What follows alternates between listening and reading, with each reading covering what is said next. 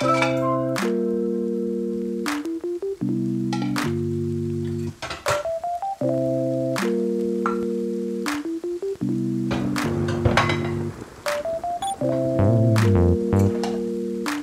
Morgen, Lena.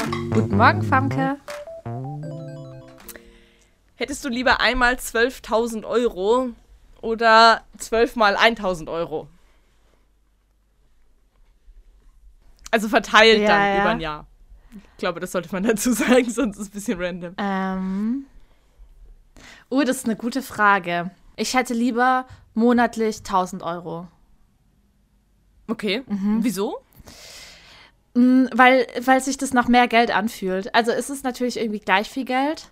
Aber ich glaube, wenn ich einmal 12.000 Euro bekommen würde, würde ich voll in diesen Sparmodus verfallen und würde irgendwie richtig viel so zur Seite legen oder so.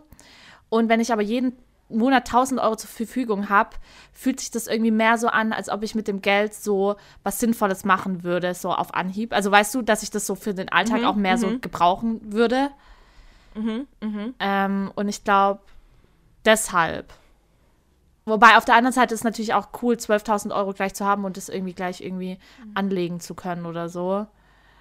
Ähm, oder sich irgendwie was Größeres kaufen zu können. Aber kann ich ja dann auch nach einem Jahr, wenn ich bemerkt habe, okay, ich habe jetzt nicht so viel ausgeben müssen oder so. Hat beides Vor- und Nachteile. Wie ist es bei dir? Voll spannend. Also ich glaube, ich würde ähm, die 12.000 Euro gleich nehmen, weil ich dann viel selbstbestimmter mit dem Geld agieren kann und nicht quasi ein Jahr warten muss, bis ich die komplette Summe habe. Aber das äh, hängt ja auch mit meiner jetzigen Situation zusammen. Also ich habe ja auch genug Geld zum Leben Ja. und so. Wenn ich halt mich nur über diese 1000 Euro finanzieren würde, dann wäre es mir eigentlich egal. Also dann wäre es egal, ob ich die jetzt bekomme oder über ein Jahr verteilt. Ja. Und mit dieser Frage begrüßen wir euch äh, zu Pantoffeln im Regen, unser Podcast, in dem wir gemeinsam mit euch frühstücken und über Themen quatschen, die uns interessieren und euch so den Start in die Woche versüßen wollen. Und ähm, Famke, frühstückst du was? Äh, nee, ich habe vorhin eine halbe Birne gegessen und trinke jetzt einen Tee. Aber äh, vielleicht zählt es als Frühstück. Und du? Ähm, ja, ich habe auch schon gefrühstückt, Müsli, und trinke jetzt gerade auch einen Kräutertee. Oh, Kräutertee. Ja, ich trinke grünen Tee mit Pfirsich. Uh, Super lecker. Hä, geil. Ja, das hört sich gut an. Ja, ich hatte heute Morgen schon meinen Schwarztee, deshalb bin ich jetzt auf Kräutertee umgestiegen. Ja, ich habe gerade so eine Quest, meine Tees eher leer zu machen, Mhm. um dann, äh, keine Ahnung, bei einem Teegeschäft einfach direkt mir im Glas losen Tee zu kaufen oder so. Ja, wobei die meisten Teegeschäfte ähm, kein Bio-Tee haben. Musst du drauf achten. Wie ihr vielleicht schon an unserer äh, Eingangsfrage, unserer, also meiner Eingangsfrage gemerkt habt, geht es äh, irgendwie um Geld in dieser Folge und zwar spezifischer um das bedingungslose Grundeinkommen. Ähm, und wir, wir wollen es in der Folge zum einen ein bisschen einfach diskutieren, so wir haben uns beide schon mal mit dem Konzept auseinandergesetzt und ich werde aber auch auf die sieben Aspekte von bedingungslosem Grundeinkommen eingehen und dann werden wir auch am Ende oder gegen später noch zu einer Kritik aus äh, feministischer oder postpatriarchaler Sicht kommen. und warum das bedingungslose Grundeinkommen vielleicht doch nicht die Lösung für alle unsere sozialen Ungleichheiten darstellt. genau. Was heißt denn für dich bedingungsloses Grundeinkommen? Ja, das ist gut, weil du meintest ja, ich hätte mich schon mit dem ähm, Konzept auseinandergesetzt und habe ich tatsächlich auch. Aber ich bin auch nicht so krass drin im Thema. Ähm, für mich bedeutet bedingungsloses Grundeinkommen, dass alle Menschen, die in Deutschland ähm, gemeldet sind, ähm, da fängt es schon an. Alle Menschen, die in Deutschland gemeldet sind oder in Deutschland leben, ähm, 1000 Euro oder 1500 Euro oder was auch immer, die festgelegte, eine festgelegte Summe ähm, monatlich unabhängig erhalten, egal was sie arbeiten oder ob sie nichts arbeiten. Und dass die eben, wie der Name schon sagt, nicht an Bedingungen geknüpft ist. Also du musst nicht arbeiten, du musst nicht irgendwie bei der Agentur für Arbeit zeigen, dass du arbeitslos bist oder dass du arbeitssuchend bist oder dass du einen guten Job hast, sondern das gilt für alle Menschen ähm, in Deutschland. Ja. Und du würdest sagen, das ist auch eine Form von, also das ist quasi eine Geldüberweisung, die man dann bekommt. Ja. Ja, das ist äh, voll cool, so wie du die äh, Definition aufgebaut hast, kann man kann ich jetzt voll schnell auf diese einzelnen Aspekte zustande kommen, die ich noch recherchiert habe. Äh, das ist äh, basiert vor allem auf einem Paper, das ich gelesen habe, das ich auch äh, verlinken werde auf der Webseite. Und äh, da äh, beschreibt der Autor eben diese verschiedenen Aspekte. Und der erste Aspekt, den hast du auch gebracht in deiner Definition, das ist die Universalität. Und da geht es um die äh, Menge an oder um die Bevölkerung, die durch dieses äh, bedingungslose Grundeinkommen ähm, abgedeckt wäre. Und dann hast du erst gesagt, okay, alle Menschen, die in Deutschland gemeldet sind, dann gedacht, oh, es gibt ja auch Menschen, die in Deutschland mhm. leben und nicht hier gemeldet sind. Ja, also das ist eine Fragestellung, die man sich stellt und die diskutiert wird. Also, keine Ahnung, macht man vielleicht auch ein EU-weites bedingungsloses Grundeinkommen? Also auf welchem Level, was ist diese, was ist die Universalität, also welche Leute sind betroffen? Und äh, dann hast du auch in deiner Definition gesagt, ja, jede Person, also wir sagen jetzt einfach mal, wir haben abgedeckt, welche mhm. Population mhm. das ist, sind die Menschen, die meinetwegen in Deutschland leben. Und dann sagst du, jede Person kriegt das. Und das ist die Frage nach der Individualität. Also da kann man abwägen zwischen zum einen, okay, man gibt es wirklich jeder einzelnen Person oder man gibt es zum Beispiel ähm, im Haushalt. Also gerade Sozialleistungen sind ja oft auch äh, nicht so ganz individualisiert, sondern gehen manchmal auch an größere Gruppen von Menschen, also zum Beispiel an den Haushalt oder wenn man zum Beispiel Kindergeld nimmt, also wenn man jetzt ein Ehepaar ist und ein Kind hat, dann kriegt man ja für das Kind Kindergeld und dann geht es ja an diese Gruppe des Ehepaars, sage ich mal. Aber eine alleinerziehende Person, wo zum Beispiel vielleicht ja kein Partner bekannt ist äh, oder nicht mehr lebt, zum Beispiel, kriegt halt auch dieses Kindergeld. Genau, das ist so diese Frage nach der Individualität und ich glaube, so spontan würden die meisten Menschen sagen, ja, okay, das kriegt jede Person einzeln. Das ist nicht ein Haushaltsding, das ist nicht irgendwas, sondern jeder und jede kriegt es und auch Kinder kriegen es so. Dann äh, geht es weiter mit der Frage nach der Bedingung. Also da sagen wir ja, es ist so im Namen bedingungslos. Ähm, und da geht es einfach um die Frage, bist du, äh, hast du ein Anrecht auf dieses Geld? Also zum Beispiel gibt es ja sowas wie die BAföG-Berechtigung also BAföG berechtigt an sich sind erstmal ähm, alle Leute in Deutschland, die irgendwie studieren. Oh, ich, das hätte ich vielleicht nachschauen sollen. Ich weiß es nicht genau, aber jedenfalls mhm. sind wir theoretisch auch erstmal BAföG berechtigt. Aber ob wir dann BAföG also ausgezahlt bekommen, hängt dann wieder vom Einkommen zum Beispiel der Eltern ab. Das ist nicht bedingungslos. Das ist in dem Sinne nicht bedingungslos, aber man könnte natürlich sagen, okay, die Berechtigung ist erstmal bedingungslos, aber die Auszahlung knüpft man wieder an eine Bedingung. Ähm, also mhm. das ist spannend, aber ich, also ich glaube, ich, ich sehe auch, dass hier man quasi intuitiv auch sagen würde, okay, bedingungslos ist bedingungslos, Punkt. Also ja. wir müssen, das, das, das, ist so, so lassen wir es stehen. Ähm, und dann, und ich finde das cool, dass das eben abgetrennt wurde, dann gibt es noch die Frage äh, nach der Uniformität. Also bedeutet dann Bedingungslosigkeit gleichzeitig auch, dass alle Leute das gleiche bekommen? Oder bedeutet das nur, dass alle Leute das gleiche Level an Bevorzugung durch das bedingungslose Grundeinkommen bekommen sollen? Also, dass du sagst, okay, bedingungslos heißt, okay, wir geben jedem 1000 Euro und fertig. Aber mhm. 1000 Euro für jemand, der in einer Wohnung in der, in der Großstadt wohnt, hat ja einen ganz anderen wert als 1000 Euro für jemand, der auf dem Land wohnt und dessen zum Beispiel Lebenshaltungskosten nicht so hoch sind. Wenn deine Lebenshaltungskosten zum Beispiel schon 900 Euro sind, versus deine Lebenshaltungskosten sind 600 Euro, also unabhängig von deinem mhm. zusätzlichen Einkommen, unabhängig davon, heißt es ja, äh, heißt es dann, muss man dann einen Unterschied machen? Also muss man jetzt zum Beispiel der Person, die, Leben, die geringere Lebenshaltungskosten hat, auch dann weniger Grundeinkommen geben? Mhm. Dann gibt es auch die Frage nach der Frequenz oder der Dauer. Das war so ein bisschen die Frage, die ich dir am Anfang gestellt habe. Okay, willst du lieber einmal 12.000 mhm. oder 12 mal 1.000 Euro? Also, keine Ahnung, man könnte ja auch sich ein Grundeinkommen vorstellen, wo man allen Menschen einmal eine größere Summe gibt und dann müssen sie halt selber damit lernen, umzugehen. Ja. Oder man sagt, nee, es ist ein Einkommen, also auch so wie man Lohnarbeitseinkommen bekommt, mhm. kriegt man halt einmal im Monat oder alle zwei Wochen oder so. Und dann war noch eine Sache, die ich dich auch gefragt hatte, das war die Modalität. Also, wie kriegst du denn dieses Grundeinkommen? Da, da habe ich gefragt, ja, äh, ist es für dich dann auch Geld, was du kriegst?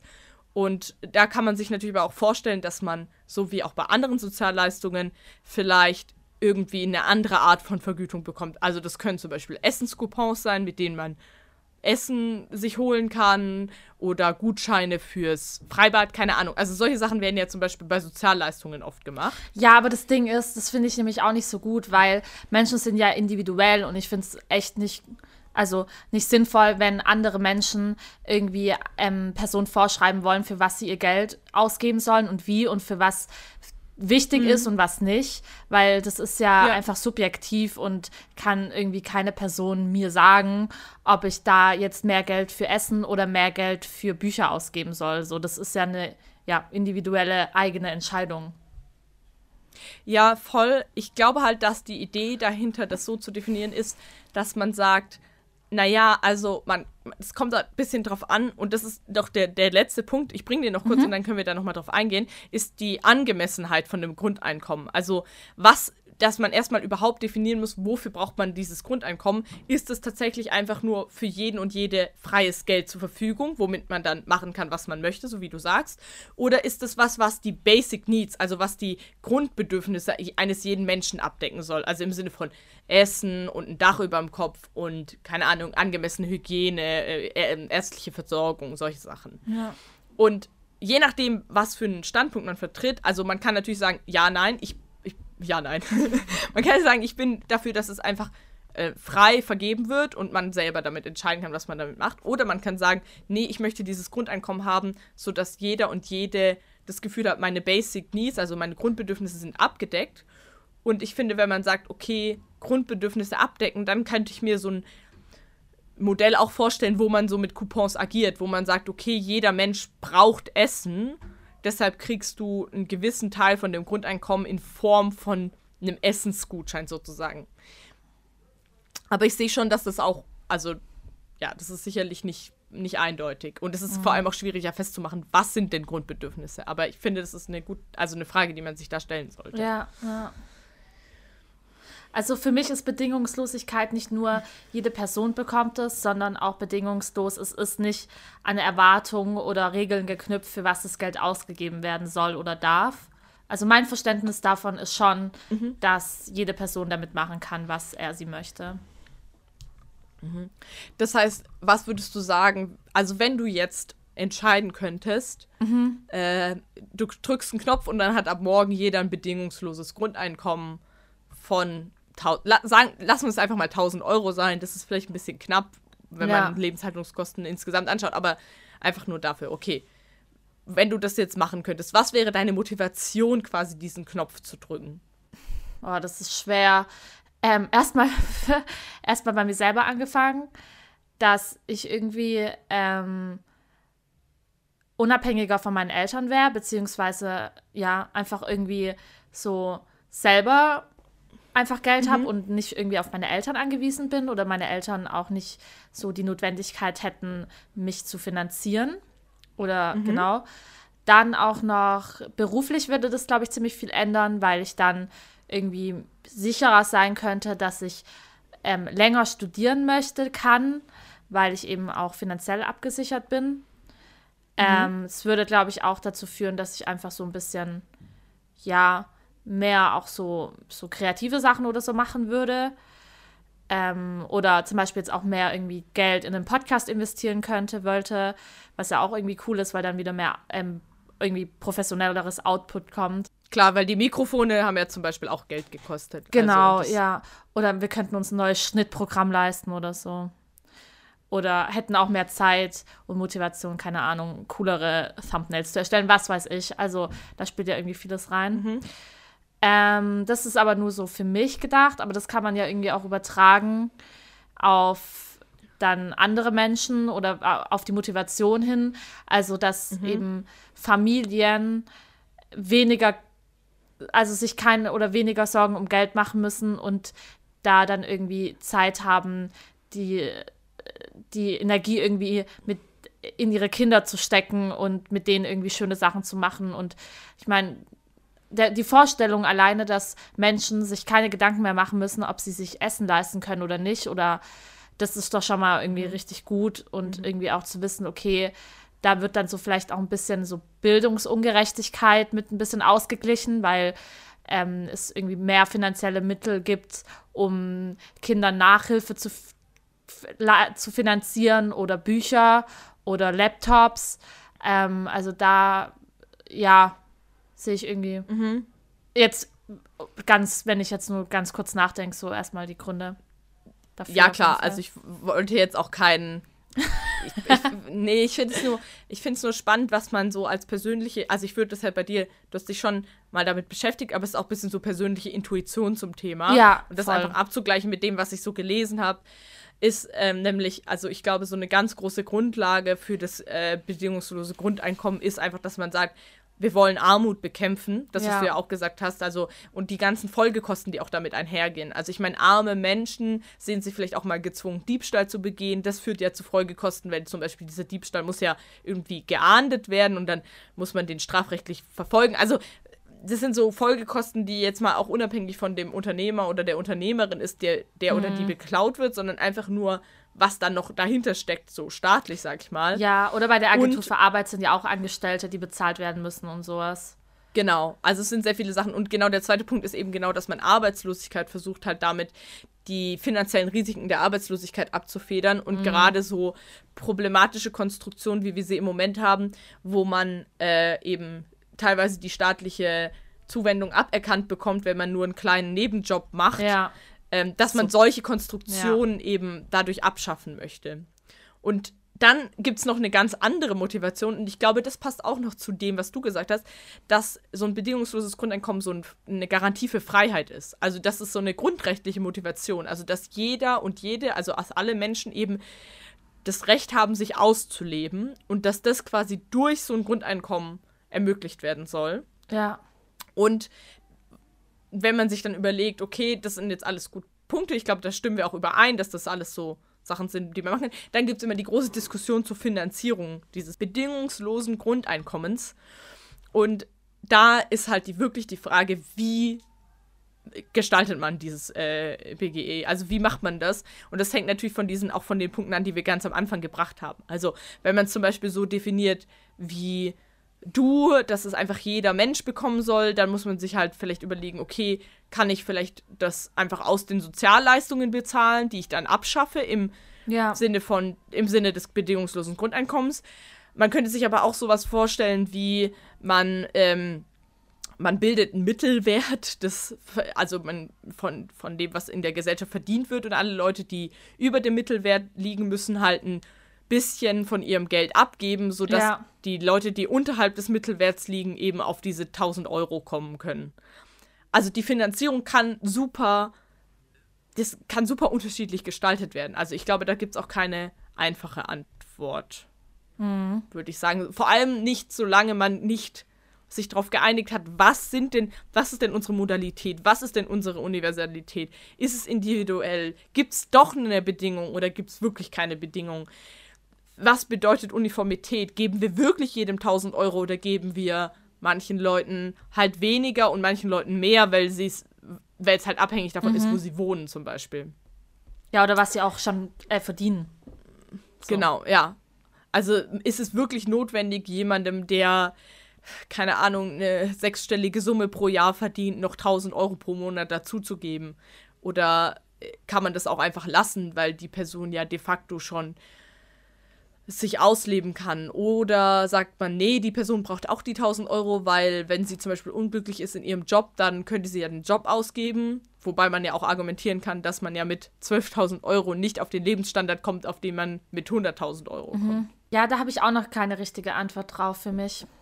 Das finde ich ja. auch spannend. Ja ich glaube, das ist auch jetzt nichts, wo es jetzt auch so eine eindeutige ja. Antwort in den, in den, unter den TheoretikerInnen gibt, die sich damit mhm. auseinandersetzen. Ähm, und das wird halt auch immer ganz klar hervorgehoben, naja, okay, je nachdem, wie man halt das definiert, ändert sich halt auch die Finanzierung. Mhm.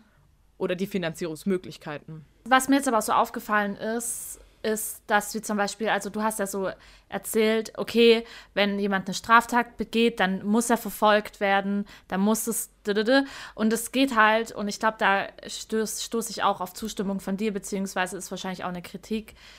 Ähm, das bedingungslose Grundeinkommen stellt nicht das System an sich in Frage, in dem wir wo, äh, leben, sondern ist sozusagen nur noch ja ein weiteres Instrument, das irgendwie dann auch gut ist, um irgendwie die Situation zu verbessern. Aber an sich ändert sich ja nichts daran, dass es irgendwie trotzdem noch arme Menschen gibt, dass trotzdem noch Bildungsungleichheit herrscht, dass ähm, es trotzdem noch irgendwie wenige gibt, die sehr, sehr viel Geld verdienen. Ähm, also an dem kapitalistischen System, in dem wir leben, ändert sich ja daran dann irgendwie nichts. Ja. So. Und das ist, glaube ich, auch mit der wichtigste Kritikpunkt, den man anbringen muss, auch wenn man äh, ja einfach über das bedingungslose Grundeinkommen äh, spricht, ist, dass sich dadurch äh, eventuell halt nur der Rand der Ungleichheit verschiebt. Also wir haben halt dann mhm. immer noch sexistische Diskriminierungen, immer noch rassistische Diskriminierungen und äh, natürlich macht es einen Unterschied, ob man sich Gedanken machen muss, ob man jetzt genug Essen hat oder nicht. Aber das bedeutet ja einfach nur, dass dann der Maßstab für ein gutes Leben vielleicht höher angesetzt wird. Also das und das macht letzten Endes, äh, wie gesagt, macht diese Ungleichheit nicht weg. Und ich finde, einen ganz anderen interessanten Punkt ist noch, dass eventuell, je nachdem, wie man die Finanzierung einbringt vom bedingungslosen Grundeinkommen, sich eben manche Ausgleichsmechanismen, die wir momentan haben in der Gesellschaft, eben potenziell abgeschafft werden können. Also es kann ja zum Beispiel sein, wenn du eine Person bist, die im Rollstuhl sitzt, dann hast du einen Anspruch auf eine Finanzierung von dem Rollstuhl. Und jetzt würde man zum Beispiel sagen, nee, wir schaffen die Sozialleistungen ab, ihr kriegt jetzt alle bedingungsloses Grundeinkommen und dann hat die Person 2000 Euro im Monat zur Verfügung, mhm. aber im Gegensatz zu dir oder mir braucht die Person auch noch jeden Monat mindestens 200 Euro, um ihre ganzen Rollstuhl-related Sachen äh, zu finanzieren oder mehr. Also das ist jetzt einfach nur aus der Luft gegriffen. Aber das sind halt quasi diese 200 Euro, die diese Person immer mehr braucht als wir. Oder du kannst auch, keine Ahnung, kannst auch argumentieren, dass menstruierende Personen immer Geld ausgeben müssen für Hygieneartikel und das müssen halt Leute, die nicht menstruieren müssen, das nicht. Also der, sicherlich kann man auch errechnen, ob das jetzt einen finanziellen großen Unterschied macht und oder nicht. Also das kann man sicherlich auch bestimmen und dann sagen, okay, Person X hat ihre 200 Euro Rollstuhlkosten, deshalb kriegt sie nochmal dieses Geld obendrauf. Aber das sind halt Sachen, die man bedenken muss, dass man nicht einfach, also dass manche Menschen halt mhm. andere Bedürfnisse haben oder auch Geld für andere Sachen ausgeben müssen, einfach mhm. aus ihrer Person heraus, so wie sie sind. Stimmt, das muss man echt berücksichtigen. Aber kann, geht ja, also kann ja berücksichtigt werden. Geht voll, aber ich glaube, das ist auch was, was halt was man auch gerne aus dem äh, Blick verliert, also in einer Gesellschaft, die halt, ähm, ich, auf Deutsch heißt es auch Ableismus, oder also die halt behindertenfeindlich ist oder halt ähm, behinderten Menschen oder Menschen mit Behinderung halt sehr viele Hürden auch nochmal zusätzlich in den Weg stellt. Was ich noch spannend finde und ich finde, was man hier noch bringen kann, ist halt auch, dass man wenn man über bedingungsloses Grundeinkommen redet, auch eigentlich immer über Care-Arbeit reden muss, also auch über unbezahlte Sorgearbeit und über unbezahlte Reproduktionsarbeit und das halt selbst wenn du jetzt ein bedingungsloses Grundeinkommen hast, also dann fällt ja trotzdem vielleicht nicht weg, dass du dich um, keine Ahnung, dein äh, ein krankes Familienmitglied kümmern musst. Und dann, dass man halt in dieser Debatte nicht vergessen muss, dass das da halt immer noch ähm, strukturelle Unterschiede gibt oder halt Unterschiede und Differenzen zwischen verschiedenen Menschen. Wer kümmert sich denn um diese Leute, wenn da jemand krank ist? Wer bleibt denn zu Hause, wenn ein Kind krank ist? Zum Beispiel in der Familie ist es dann der Vater oder ist es die Mutter oder. Also da gibt es ja sehr viele Sachen, die auch noch diskutiert werden müssen und die man halt wo vielleicht manche Leute das Gefühl haben, ah ja, das, das löst sich dann von selber mit dem bedingungslosen Grundeinkommen. Und ich glaube, es ist sehr wichtig herauszustellen, dass es eben nicht der Fall ist. Ja. Also so wie du auch schon gesagt hast, er löst uns halt nicht von dieser Debatte über diese Themen. Ja, das ist ja das, was du auch meintest mit äh, Sexismus wird damit nicht beendet. Ja. So.